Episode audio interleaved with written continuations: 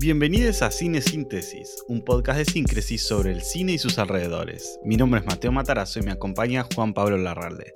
¿Cómo va, Juan Pi? ¿Qué tal tu semana? Bien, qué agotadora. Y está empezando. y está empezando. Sí, bueno, ah. semana desde el miércoles pasado a hoy, porque nosotros lo estamos grabando el martes, pero la gente nos escucha el miércoles o cuando quieran, porque es un podcast. Estás develando el misterio, boludo. O sea, así no vamos a poder hacer trampa. Sí, pasa que la vez pasada dijimos, hoy se revelaron los Oscars, y claro, se revelaron el día anterior de cuando la gente lo escuchó. Hay que pensar esas cosas, ¿no? Eh, me, vas a acordar, viste, como en la televisión, como uno está viendo, qué sé yo, los programas eh, de entretenimiento, tipo los ocho escalones o eso, y es como que, ah, mirá qué loco, están hablando de días actuales. El otro día veía que era el cumpleaños de Guido, que era tanto de febrero y como se lo estaban festejando y todo. Y esto en realidad se filmó quizás en diciembre o en noviembre, ¿me entendés? Claro, es como ellos pensaron anticipadamente cómo engañar al público. Nosotros no estamos haciendo eso. Esta semana fue una semana también intensa. Yo recién estoy como terminando mis vacaciones y poniéndome a trabajar más a full. Eh, estaba ya dando los seminarios que doy de, análisis de cine y de escritura de largometraje. Pero em, bueno, recién ahora estoy como empezando a hacer algunas, algunas cosas y, poniéndome. Así que no he visto el podcast. Puede ser. Todavía no. De eso se trata. Ah, eh, no vi. Esto para decir, no vi demasiadas cosas. Vi las pelis que íbamos a ver. Vi la final de la temporada última de RuPaul. No la que está saliendo, sino la del año pasado. Ay, pará, ¿cuál es la del este, año pasado?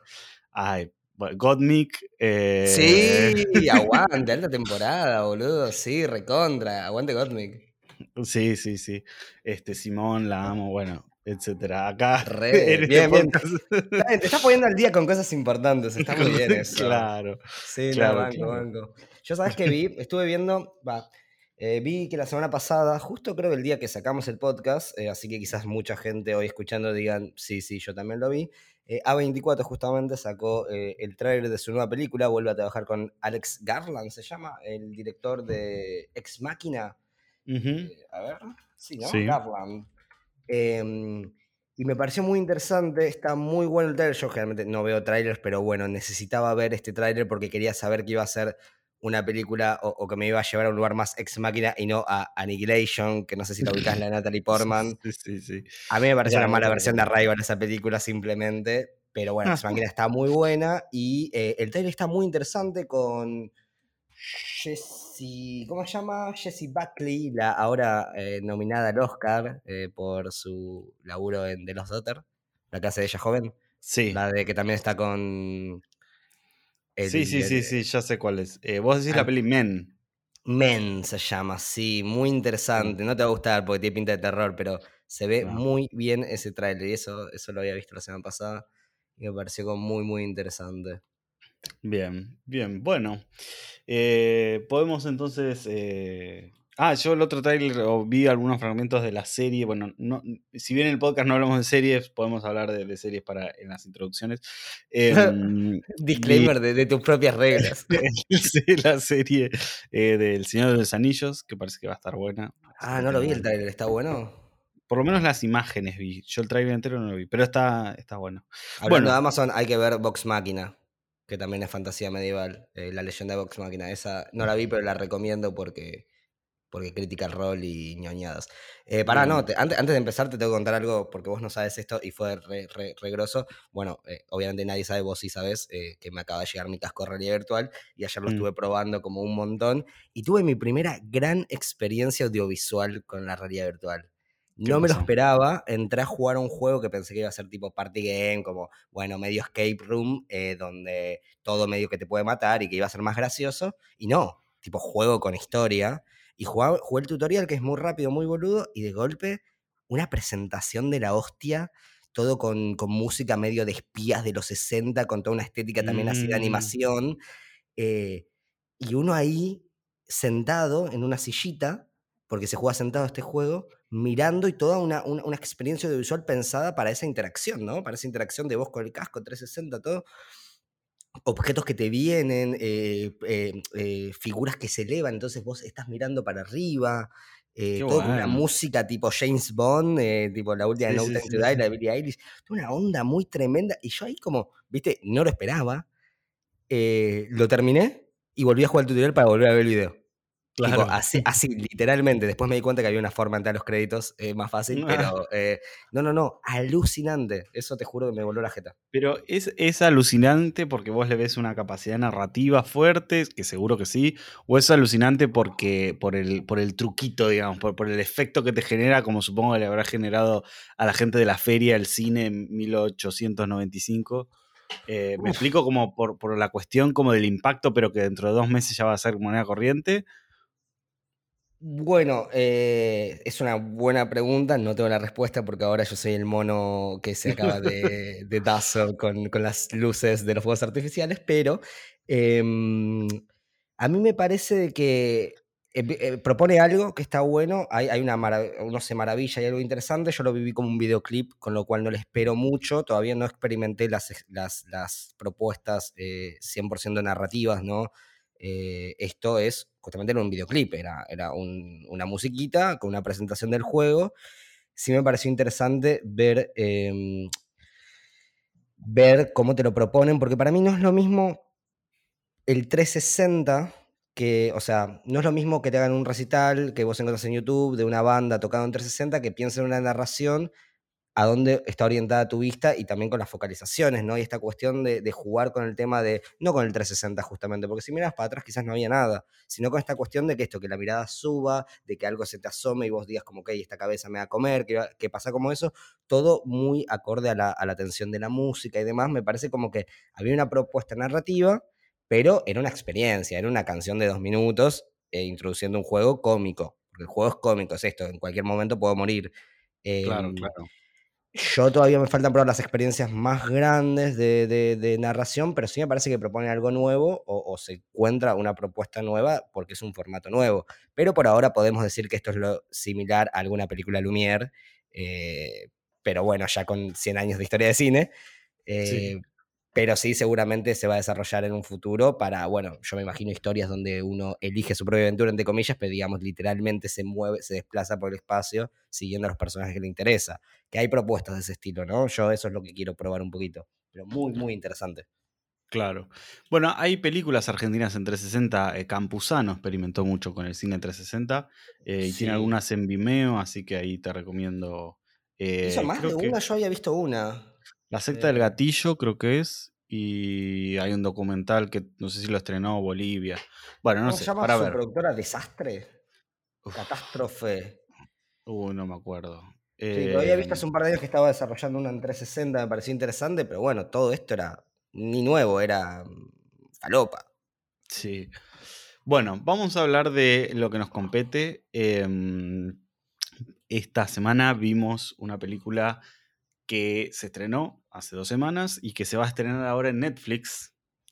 Eh, y que está, tiene un room internacional importante desde el año pasado que se estrenó en festivales.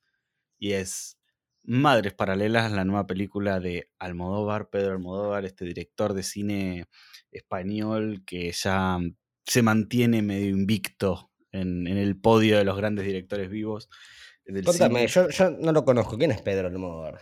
¿Cómo no lo conoces? Ah, no, no lo conozco. Este, no, claro, señor. Este, Pedro Almodóvar, ¿de qué, está hablando? Eh, Pedro Almodóvar eh, es un, lo como acabo de decir, es un director español que nació en 1949, si no me equivoco, ya tiene como 70 años eh, el señor. dirigió muchas películas después del franquismo, comenzó de joven, creo que la primera es Mujeres al borde de un ataque de nervios, em, o, una de esas, esas creo que si no es, de, si no es la primera, eh, no, no es la primera, ahí me estoy fijando, no, es de 1988 y la primera es del 78. Eh, ah, es un corto, es un corto, ¿no? Bueno, sí, pero tiene, eh, tiene varias películas. La ley del deseo, importante porque es hablaremos después. Eh, y desde ahí sigue haciendo películas muy, muy, muy importantes. Eh, Átame, Carne Trémula, Todo sobre mi madre, Hablé con ella, La mala educación, Volver, Los abrazos rotos, La piel que habito, todos, todos clásicos. Los amantes pasajeros a mí me dio mucha gracia, Julieta no la vi. Dolor y Gloria, La voz humana, eh, que es un cortometraje, y Madres Paralelas, que es la última película que sacó. Viste bastante más que yo. Eh, sí, no todas esas las vi, pero sí. Ah. Eh, son, son grandes películas, son muy amadas por sus fanáticos y muy respetadas por sus disertantes. Eh, tiene un estilo particular, pero nadie puede dudar de que, o sea, por más de que la gente lo quiera o no lo quiera, nadie puede dudar de que es un gran director, que tiene una visión muy particular y que tiene una mirada sobre los conflictos sociales y en especial sobre la forma de vida en España eh, que es alucinante. Así que eh, para el que no la vio, no vio nada de Almodóvar, o por ahí Madres Paralelas es su primera película de Almodóvar, le recomiendo que se sumerja en su filmografía, porque es un director que, tiene mucho para decir, que ha dicho mucho y se renueva constantemente. Eh, y nada, tiene películas alucinantes. La mala educación es una película alucinante. así que eso es en general don Pedro Almodóvar, mm, premiado, un montón de premios ganó a lo largo de toda su carrera, este, mm, tiene dos Oscars, si no me equivoco. ¿Dos Oscars? ¿Con cuáles ganó Oscar? Em, con Todo sobre mi madre, a Mejor Película Internacional, que en ese momento era de habla no inglesa, y Mejor Guión Original, en Hablé con ella. Eh, después, ah, eh, bueno, y... Ah, bueno, hablé con ella. Que la... Ganó también, eh, si no me equivoco, no me acuerdo, me parece que. Ah, no, claro. Era la que competía con en los Oscars con Parasite. Y le ganó Parasite. Ah, ah bueno, ahora que vi las dos, podemos hablar de eso cuando lleguemos a esa peli. Eh, para, para, la gente que está escuchando, que, que, que, ve, o sea, que dijimos que se va a estrenar Madres Paralelas, que en realidad. Ya ahora hablamos un poquito más concreto de qué va la película y demás, pero Madres Paralelas en realidad es una película de Netflix que se iba a estrenar exclusivamente en Netflix y porque es Pedro Almodóvar, no pudo no tener al menos dos semanas de cine, ¿no? Eh, hubo una exigencia por parte de, la cultura cinéfila de pedirlo y...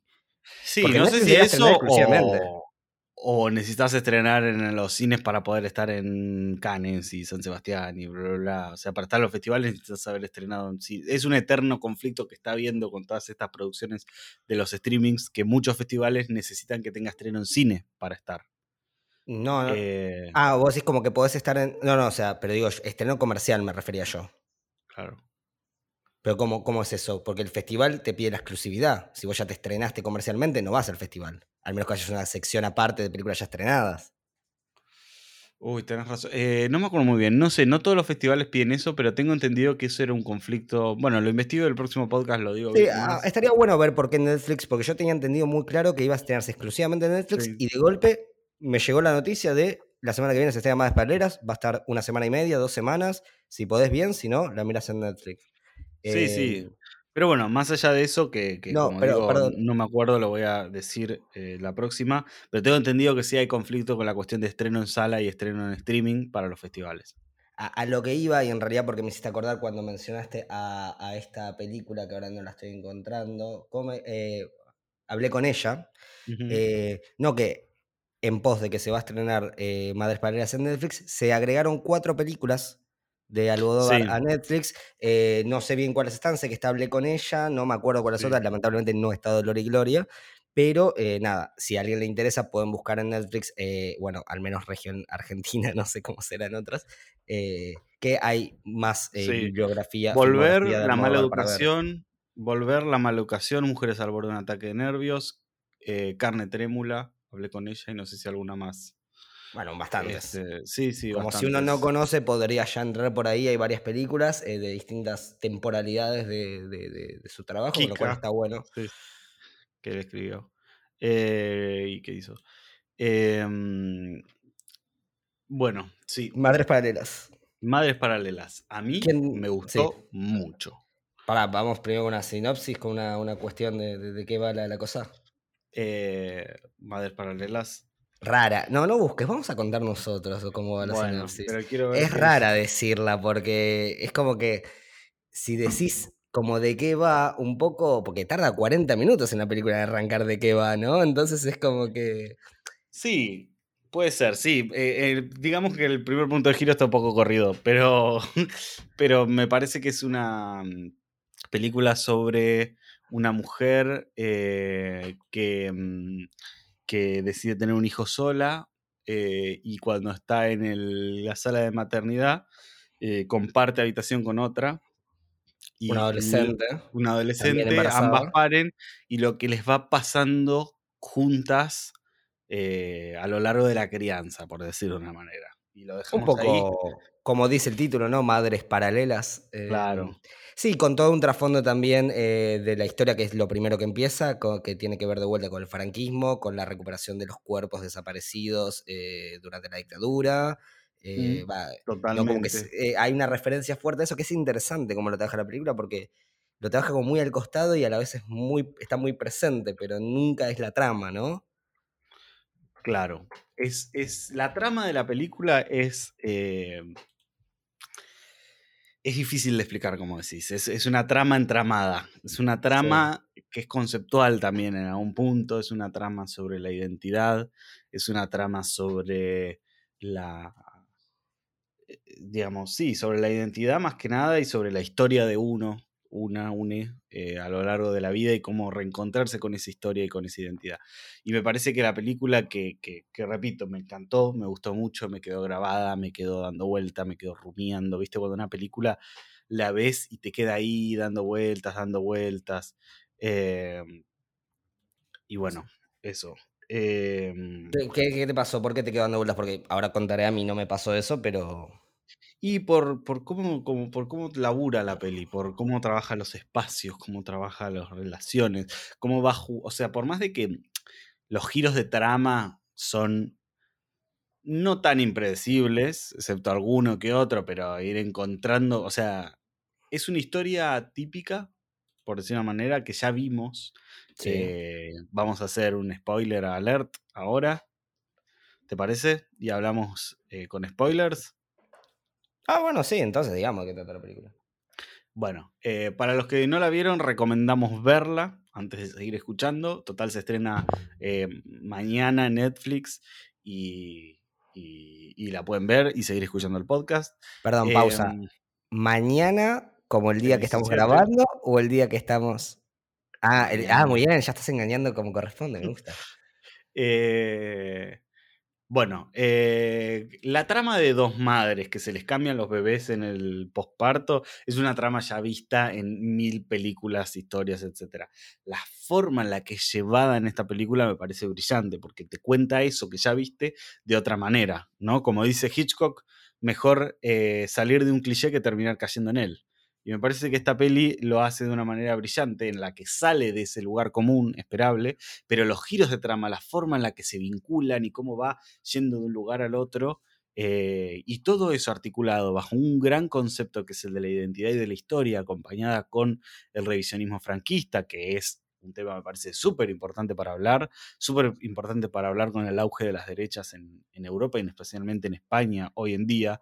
Me parece que, que Almodóvar tome ese tema, lo traiga a una de las películas que probablemente más se hayan visto de España del año pasado y lo articule con la identidad de, la maternidad, me parece brillante, me parece una, decisión que sale del panfletismo político y entra en una profundización sobre el tema.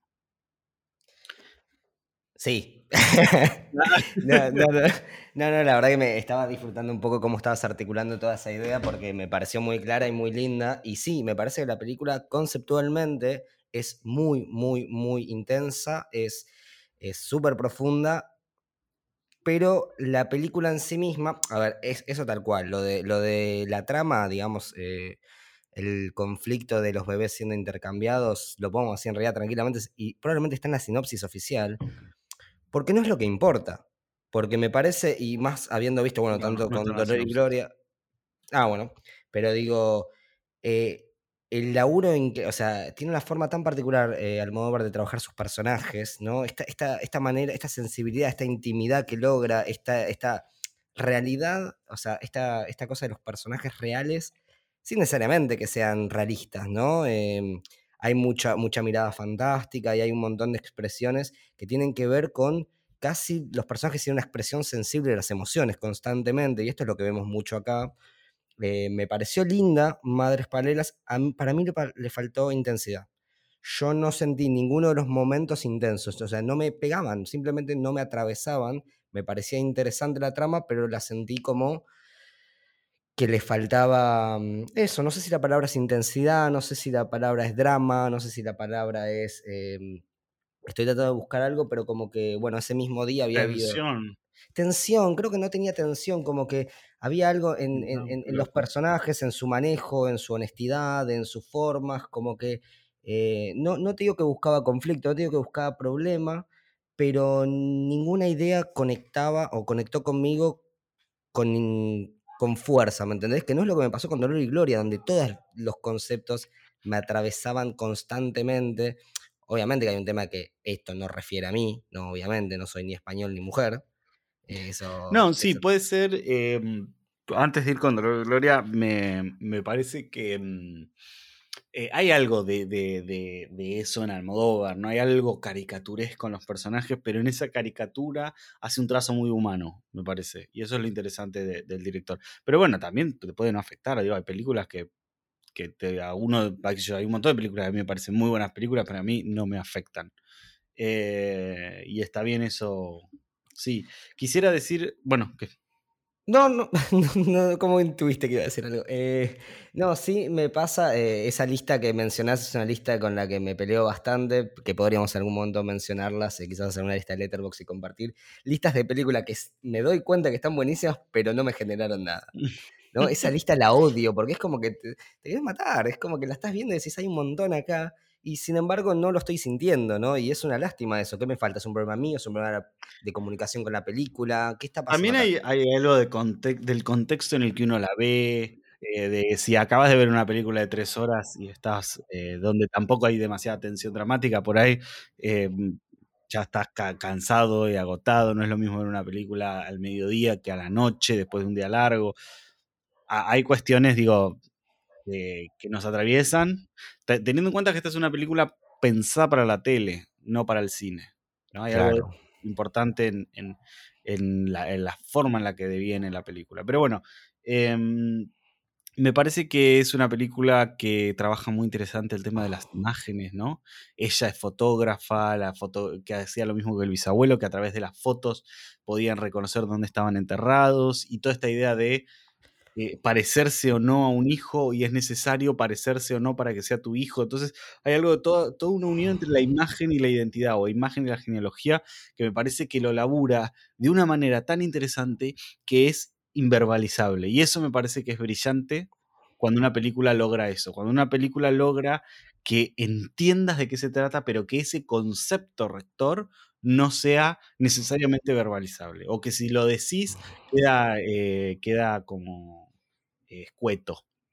Y otra cosa que me parece interesantísimo de la película es cómo trabaja el espacio, ¿no? Cómo trabaja... eh, eh, eh, los personajes están todo el tiempo encerrados en espacios como avasallantes, cargados de cosas, como suele hacer Almodóvar, pero no es un cargado de cosas abierto como en Mujeres al borde de un ataque de nervios, sino es un cargado encerrado, ¿no? Los personajes están todo el tiempo estos personajes, estos espacios interiores enmarcados con reencuadres, con montaje interno, eh, y el único momento donde los personajes se abren en el espacio, un espacio abierto, es al final con el desentierro, ¿no? Como hay algo muy simbólico de esta cuestión de, por un lado, desenterrar la historia y por otro lado, comprender la identidad y aceptar la identidad, que es lo que pasa con las madres y la hija, eh, como manera de libertad, ¿no? Y como manera de abrir, eh, entregarse a lo abierto.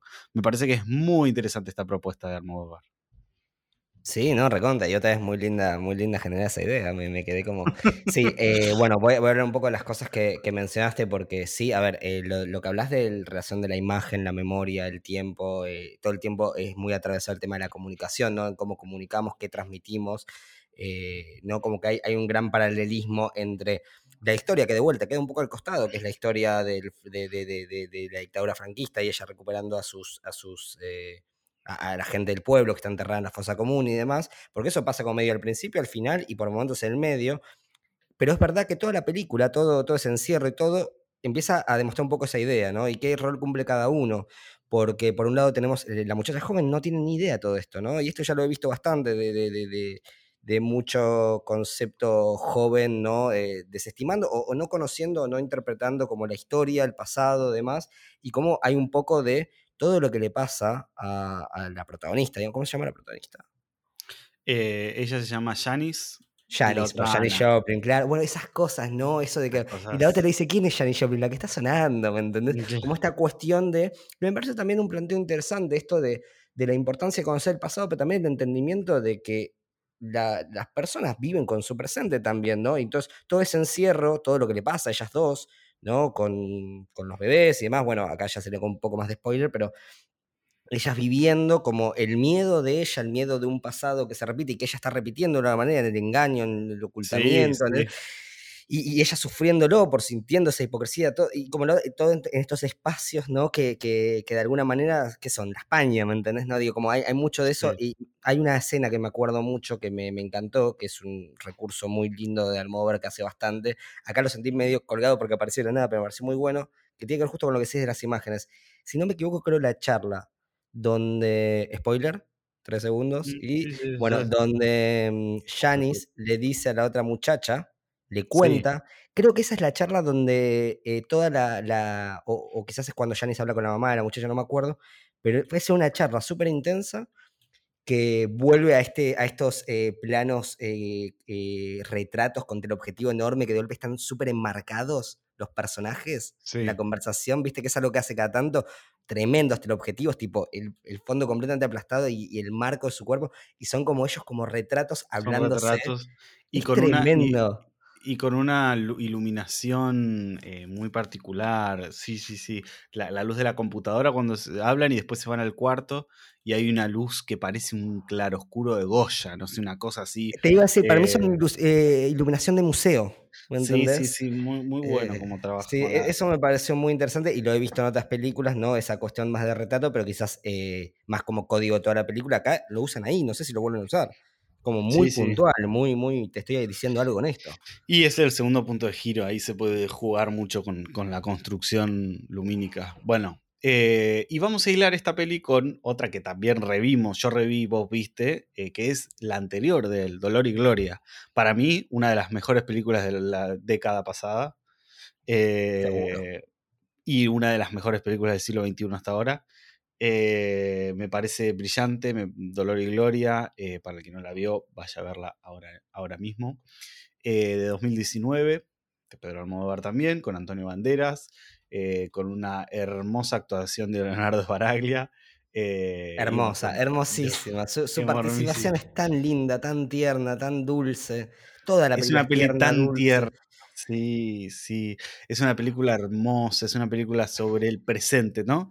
Eh, por un lado, Dolor y Gloria trabaja el, el pasado como el presente y como la reconstrucción de un personaje que quedó en el pasado y se amiga con ese pasado y trabaja con el presente. Y después, Madres Paralelas, ¿qué? Pará, pará, que mi cabeza empezó como. está haciendo corto. Pará, empecemos. Contame de qué trata un poquito Dolor y Gloria, porque todo lo que dijiste me voló la. la, me, me un poco. Eh, Dolor y Gloria es un director de cine ya consagrado, pero viejo, acosado por los dolores de cuerpo eh, y por una imposibilidad de respirar. Eh, le hacen un homenaje y empieza de su primer película, eh, el deseo. Eh, ¿Se llama el deseo o sabor? Saboreame. O sabor, algo así, pero bueno. Eh, tiene que ver con la primera película de Almodóvar, así importante. Em, y, y, bueno, y entonces en esta búsqueda de la ley del deseo es la primera de Almodóvar. Eh, no es la primera persona más importantes. Eh, y en esta reencontrarse con el actor de esa película, con el que no se habla desde que se estrenó hace 35 años, empieza a recordar y a rememorar su infancia, su vida, sus tragedias personales. Eh, y lo hace de una manera tan tierna, tan genial, el, Almodóvar para representarlo y el director de la película, que es Antonio Banderas, y, y, su conexión, quiero, quiero decir algo de la peli que es, tiene una hermosísima cita a la niña santa de Lucrecia Martel. Ah, Están viendo la niña santa de Lucrecia Martel en la peli en un momento, que, no es ni la más conocida. Es buenísima esa, sí. Es porque la estás viendo y es bizarro. Es bizarro, o sea, te deja, te deja, no toda la escena, pero te deja bastante ahí en la pileta, nadando. y, vos, y vos la mirás y estás diciendo como, qué guacho este chabón. Sí, es verdad, muy linda cita, muy linda cita.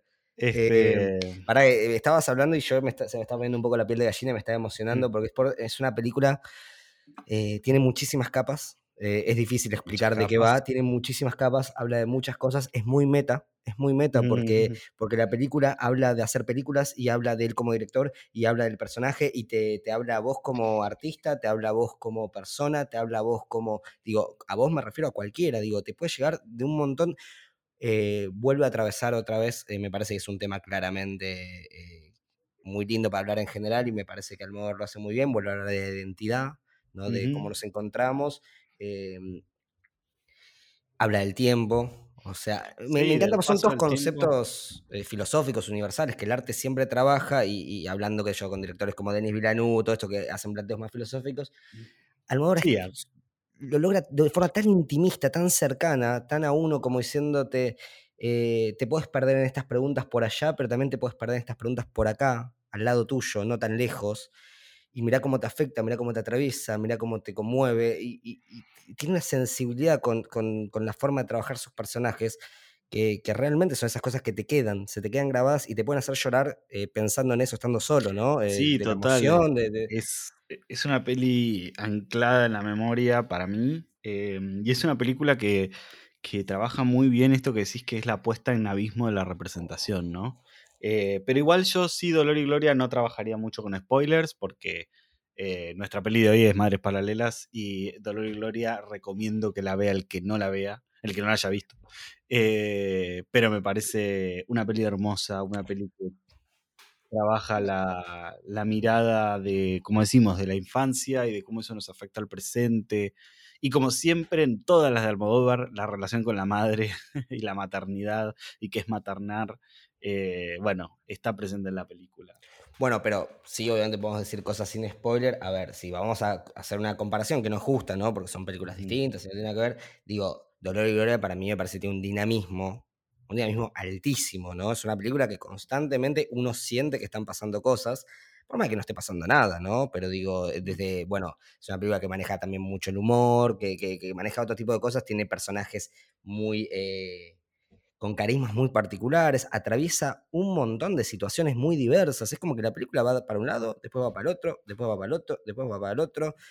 Y no es como que, bueno, todo esto se conecta. No, no, es, estamos viendo la, la vida de un chabón a cierta edad, digo, y me parece que tiene un dinamismo muy intenso, muy copado, que nos mantiene como todo el tiempo enganchado con un montón de- de- emociones que van transitando. Y hay algo que a mí me gusta mucho, que también quería hablar, eh, Madres Paleras, pero también con esta, que me, me- me- gusta mucho, eh, o, no sé, me, causa mucha curiosidad, que siempre se da esos lugares, cómo le gusta a Almodóvar hablar de la dirección de actores, ¿no? Y, y cómo se ve en los personajes que construye y cómo a él le gusta hablar de la dirección de actores, cómo siempre da esos lugares donde te mete o alguna escena de casting o alguna sí. situación así, eh, siempre da E- como Es su momentos de vida también. ¿no? O sea, hay algo. Si bien él dijo que Dolor y Gloria no era absolutamente autobiográfica, de hecho se, se- se dijo, me acuerdo en su momento, que es una mezcla de autobiografía de eh, Pedro Almodóvar con Antonio Banderas. Eh, o Ah, sea, el, el mismo actor tiene mucho de autobiográfico en la obra.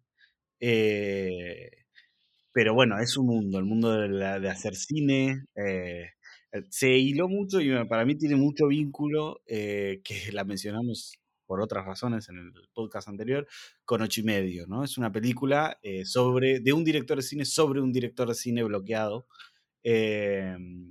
Entonces, nada, es, es, es Dolor y Gloria y ocho y medio, ocho y medio, una suerte de inaugurar ese cine de directores hablando sobre directores de cine y, y siento que Almodóvar agarró bien, muy bien la antorcha y, y siento que hizo una gran obra maestra eh, que muchos directores, digamos, eh, ya consagrados, hicieron como sus películas de revisión general, sus grandes últimas obras, no últimas, pues sean la última para siempre, sino la última película.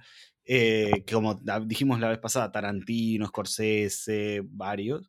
Em, eh, Ridley Scott. eh, están haciendo como películas, volviendo a tratar de hacer esas grandes películas. Y me parece que Almodóvar lo logró con Dolor y Gloria. Lo logró absolutamente. Lo recontra logró. Y son esas películas que tienen ese sello, ¿no? De, de- de gran obra maestra de tu, de tu filmografía, ¿no? No digo que sea la mejor, no sé, porque no vi toda su filmografía, pero como que esto que quizás estos eh, grandes directores estaban buscando, que era como poner una gran obra maestra como en la cúspide, él lo logró, y ni siquiera sé si lo habrá buscado, ¿no? Esta cuestión de, de, eh, o sea, digo como decir, voy a hacer mi obra maestra, ¿no? Porque oh, Madres Paralelas puede gustarte, puede no, pero claramente no era una película con intención de, destacar como, como Pero para mí, a mí eh, me, da la sensación, digo, poéticamente diría que Almodóvar debe, pienso que debe haber dicho, bueno, ya hice una película brillante, ahora tengo que hacer una película necesaria. Tal eh, cual, tal cual, a eso me refiero. Y hizo una peli que es más, que es muy útil o es necesaria contar. De hecho, Almodóvar no, o sea, siempre fue muy crítico del franquismo, no siempre estaba tan presente en las películas y ahora lo está trayendo mucho. ¿no? Y ese traerlo mucho tiene que ver con el, con, el contexto político en el que él filma y que está viendo hoy en día. ¿no? Así que bueno. Eh, son dos películas que recontra recomendamos, creo yo, ¿no? Eh, Ahora se estrena en eh, Netflix, las que no la vio igual escucho todo esto, miren Madres Paralelas, miren... Busquen por todos lados Dolor y Gloria, búsquenla por todos lados. Cánsense de buscar, encuéntrenla y mírenla un par de veces, recomiéndenla, es una película que me parece que es necesaria verla para encontrarnos un poquito con nosotros mismos de una manera más íntima, ¿no? Me parece una película tan sensible.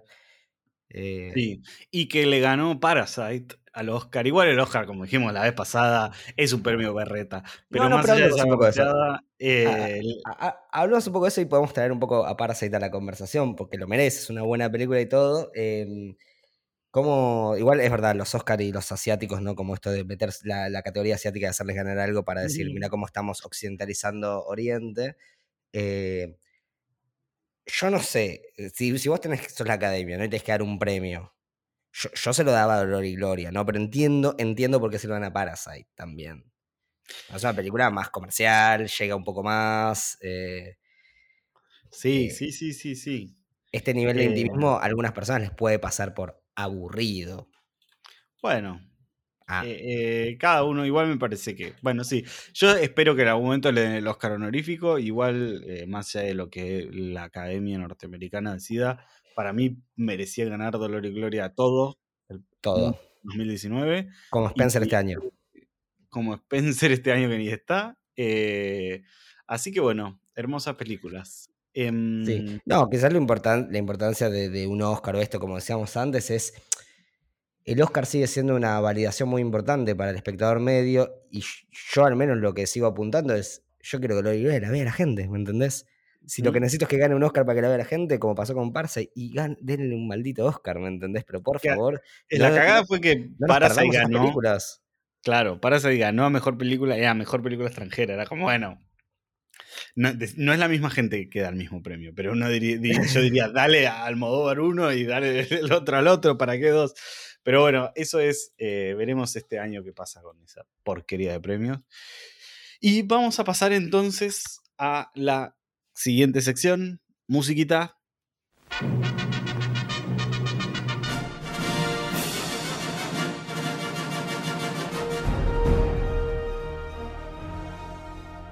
Bien, vamos a hablar entonces de una nueva productora. Em, no hice muy bien mi tarea, así que eh, voy a traer entonces.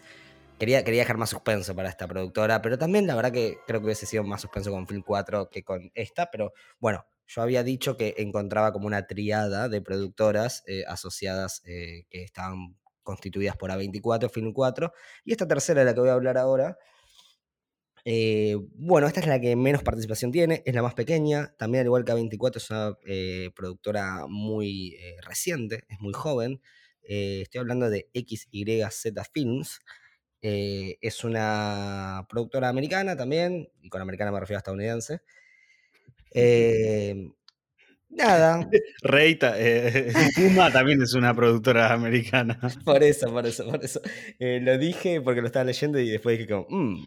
pero bueno, fue fundada en 2008, voy a hacer los nombres de los fundadores que no sé quiénes son, pero son Aram Terzakian, Nate Bolotin y Nick Spicer.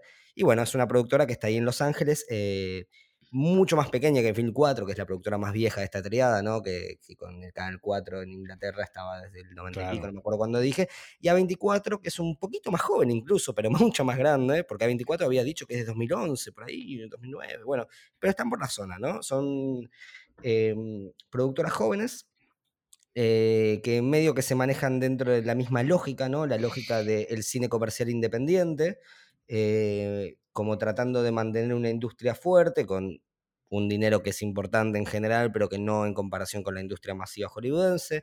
Justamente esta es una empresa que limita mucho los costos para mantenerse como, como dentro de un espectro de, películas. Eh, se enfocan mucho en estrategias eh, de marketing para encontrar a su público, más que en, hacer películas que, le pueda gustar a un público general. Es una empresa que elabora mucho el género internacional, ¿no? hace muchas películas de género y principalmente apunta a películas de género internacionales.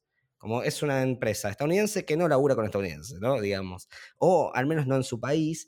Eh, pasó de que al principio cuando se formaron hicieron como un trato con una empresa que se llama Time Inc. y que era como de ahí de Estados Unidos, pero no, no, no, no salían proyectos, todo, entonces dijeron, listo, ya fue, nos vamos a, trabajar eh, internacionalmente. Eh, bueno, a veces la encontramos con Phil 4, con A24, otras veces solas o con productoras más grandes, dentro de las películas. Igual eh, tiene producciones en Estados Unidos. Sí, sí, obviamente que tiene producciones en Estados Unidos, pero digamos como que enfocó más a hacer películas bien de género afuera. Mm.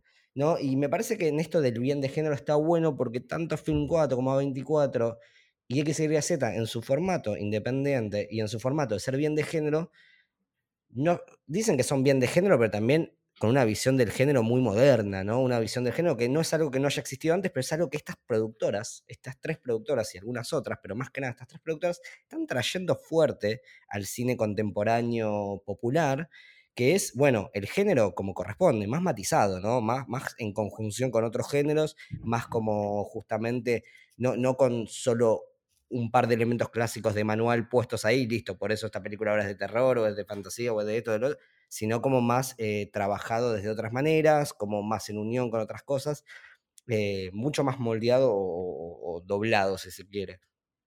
Algunas películas que estuve viendo que sacaron, bueno, The Raid, es una, no sé si es la primera que hicieron todo, pero The Raid vos la ubicás. Es una película de Indonesia, eh, me la hizo ver un amigo hace un par de años. Es una película de acción. Tipo, es un equipo SWAT ah, que entra a un edificio a, agarrar a un capo mafia tipo de drogas y toda la película es ellos cagando zapatos en el edificio. Es espectacular. No te puedo explicar, tipo, a la gente que le gustan las películas de acción así copadas, tipo John Wick, eh, la uno, que digamos que pueden tener como un... De Raid es espectacular, pero espectacular. Las peleas están buenísimas, los climas están increíbles, todo está muy bien. Bueno, otra también de, esta empresa, eh, junto con A24 y una de mis particularmente favoritas de A24 es Task una película eh, de humor oscuro. Eh, asumo que la película es canadiense, o al menos sucede en Canadá, debe ser eh, coproducción Canadá-Estados Unidos. El actor es conocido, no me acuerdo ahora el nombre. No, me gustaría spoilear mucho, pero trata de un podcastero, de alguien que hace podcast, que va a Canadá a buscar a una entrevista a un niño, a un joven que está haciendo, que lo están burlando en internet, y ese joven se suicida, y entonces el chabón tiene que buscar otra nota y encuentra en el baño público de un bar, en el baño público no, en el baño de un bar, encuentra una carta con una invitación a un lugar que propone grandes historias. Y el chabón hace podcast, va a ese lugar y bueno, todo se pone oscuro, tétrico y ridículamente bizarro. Muy buena task. Bueno, después tenemos, eh, estaba viendo ahí otras pelis que tenían, una del 2019 que vi que me voló la cabeza, que se llama Vivarium, con JC Eisenberg, bueno, con básicamente Mark Zuckerberg en Social Network. Sí. Vivarium es una película de horror psicológico espectacular. Nada, mírenla, está buenísima. Y después vi que tenía películas como Mandy o Color Out of mm, Space. Eh, si, aún no, si aún no resignificaste a Nicolas Cage, este es el momento. Estas son buenas películas para hacerlo. Eh, porque y también ya que estamos hablando de Nicolas Cage, eh, vean Pig o, claro. o, Adaptation, eh, no sé. Bueno, Adaptation, sí. Pero bueno, como hay películas como muy buenas, o sea, quizás no son muy conocidas, bueno, Mandy está en Netflix, pero Crowd Space, The Raid y Task, la verdad que no las encontrás en ningún lado. Y entre estas había otras obras muy interesantes y aunque no las haya visto, que la podés ver, que te proponen propuestas interesantes. Creo que la única que, que vi bueno, una muy conocida que, que, vi, que quizás no me gustó de esta empresa, es la, la, plataforma, que en realidad sería El Hoyo. Ah, sí, sí, sí. La española. De Netflix, ¿no? Es de Netflix, sí, esa creo que fue de las que menos me gustó. Y tampoco es que no me gustó, solamente que son esas películas que son muy discursivas eh, y, y todo la trama queda, y todo lo demás queda un poco por atrás porque el discurso es demasiado pesado y a mí a veces me embola eso. Pero, pero tampoco está mala, digo, sigue siendo ciencia ficción, sigue siendo una propuesta de género interesante. Pero de las que conocía de esta empresa, fue como la única que dije, ah, está más o menos.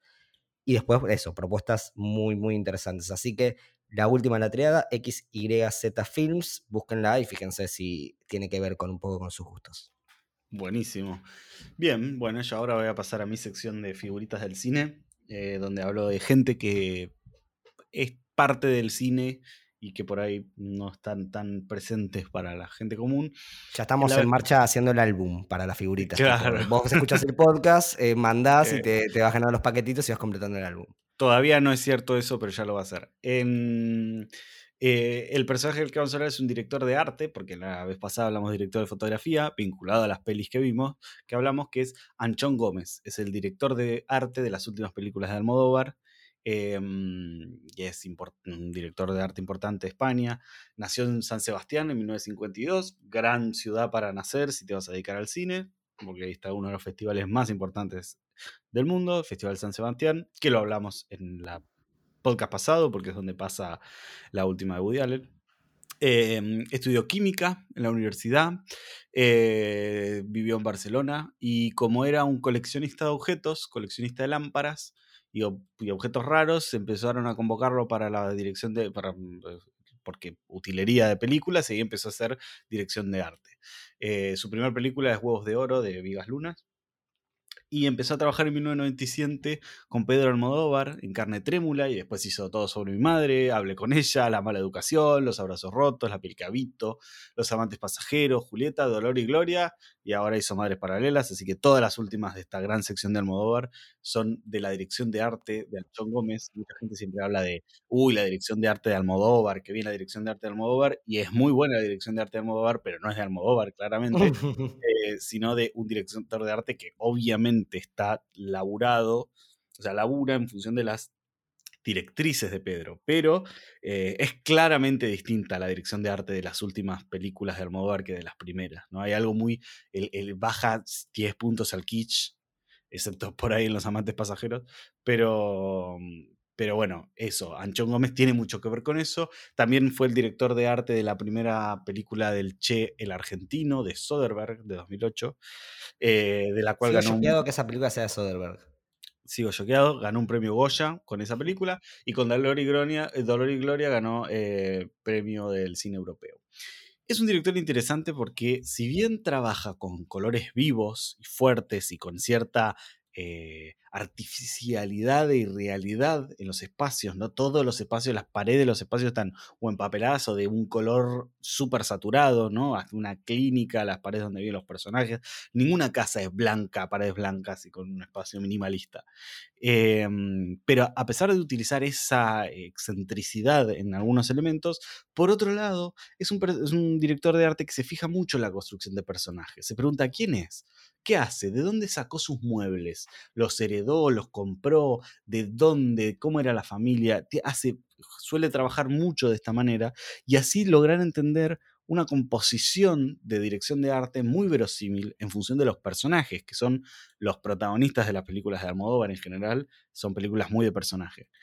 Entonces, eh, esto termina como fusionando en sus películas eh, una, una elección de objetos de dirección de arte muy verosímil, pero con una materialidad irreal, ¿no? Genera un tono maravilloso en las películas, en las que todo suena un poco irreal, pero es tan verosímil y tan bien adaptado al personaje que eh, entra perfecto en la narración que se está contando. Entonces me parece muy interesante cómo este director de arte trabaja, eh, y súper recomiendo que vean todas sus películas y que las vean con estos ojos de entender que hay una mente detrás de eh, la dirección de arte que es Anchón Gómez.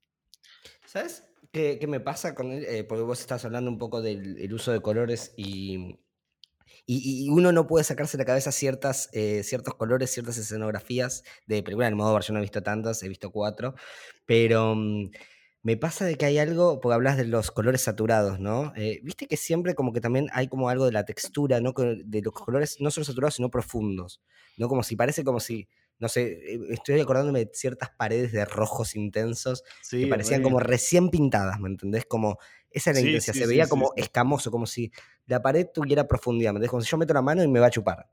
¿No? Sí, y hay sí. algo también de la textura con la que labura los colores que a mí siempre me, me- me pareció muy particular en las películas de Almodóvar. Me acuerdo también de, de la piel cabito, ¿no? Como algunas cosas que, que- Mm. que si no me acuerdo, si no me estoy mal, eh, usa tonos más pasteles, ¿no? Sí, tiene un tono distinto, pero bueno, es, es el mismo director de arte y esta, esta misma identidad visual de la que hablas, ¿no? Con cierta saturación y cierta matiz o, o- o, digamos, textura visual del color eh, que genera esta entre irrealidad y realidad, ¿no? Porque no son espacios irreales, no es que está eh, algo que uno dice, "Mm, eso es, no existe, ¿entendés? No, no, son espacios realistas, pero un tono subido. Es como si el realismo lo subiera eh, a 11 y su- sube, sube la intensidad, pero no hacia espacios irreales. No es una propuesta onírica. Quizás lo más onírico es eh, la escena del niño, la casa esa en Dolor y Gloria, ¿no? Donde vive cuando es chico, que es como un agujero en el piso, eh, todo blanco, ¿no? Hay un juego muy interesante de ese espacio, pero bueno, es un espacio súper importante también. Sí, y onírico en dos patadas lo hacen realista, ¿no? Digamos, Sí, eh, yo creo que eh, esto que quizás no le he prestado tanta atención o tampoco tengo tanto, tanto, tanto lenguaje todo para expresar específicamente el área de arte, yo creo que este, con los colores particularmente, que es lo que más me ha llamado la atención de las películas o, o del arte en las películas, hay un montón de cosas interesantes, yo me quedo como que te chupan, ¿no? Yo los veo y siento que los colores te chupan. Como que si te acercas ser. mucho te van a, te van a, como esa es la sensación mucho que me dan de que me van a hundir, que me van a atrapar y me, ¿no? Eh, Pero es un color parece- en el objeto, no es un color en la dirección de fotografía. O sea, obviamente que esto solo funciona con una buena dirección de fotografía acorde. Pero es un color en la pared, no es una iluminación como las Night in Soho que tiene mucho color. eh, ¿Me explico? Sí, no, no, es que estoy de acuerdo, por eso hablaba, por eso hablaba de textura, ¿no? De, de- Sí, sí. Lo que me parece interesante es como que obviamente necesitas luz para acompañar esa textura, pero digo eh, que eso, de que los colores no solo están saturados, porque eso sería una característica que está, sino que siento que tienen una textura muy particular cada vez que lo ves, ¿no? Como que se sienten como que distintos, no solo un color, es como que tienen masa, ¿no? Eh, yo no Totalmente. miro la, la- pared y digo que está hecha de hormigón, de ladrillo, es como que está hecha de ese color, ¿no? Es como una cosa que tiene vida propia. O al menos esas la- de las sensaciones que me ha dado. Totalmente, totalmente. Bueno, hemos llegado al final de este episodio 3, donde hablamos de un poco de, de la vida de Madres Paralelas, de Dolor y Gloria, eh, XZI, X y Z, y XZ. X es Y para nosotros. Y, ¿no? X. X, Y, Z. X, Y, Z eh, y de Anchón Gómez. Muchas gracias, Juanpi. Ah, síganos, eh, eh, pongan seguir y la campanita en Spotify para saber que, que, cuando sale un nuevo episodio. Síganme en Instagram, Mateo Matarazo o Larralde-Juan eh, y el canal de YouTube Sincresis.